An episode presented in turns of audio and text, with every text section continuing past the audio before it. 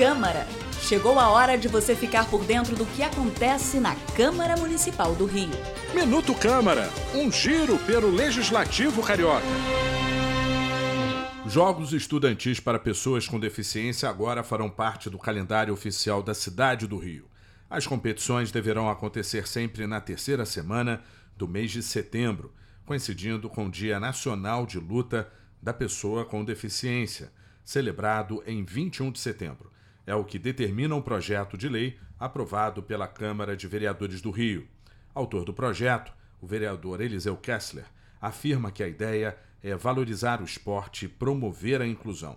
Criar essa semana, incluir os jogos estudantis no calendário da cidade, faz com que essas pessoas no município do Rio sejam pessoas valorizadas, elas tenham o mesmo poder de competitividade no cenário municipal.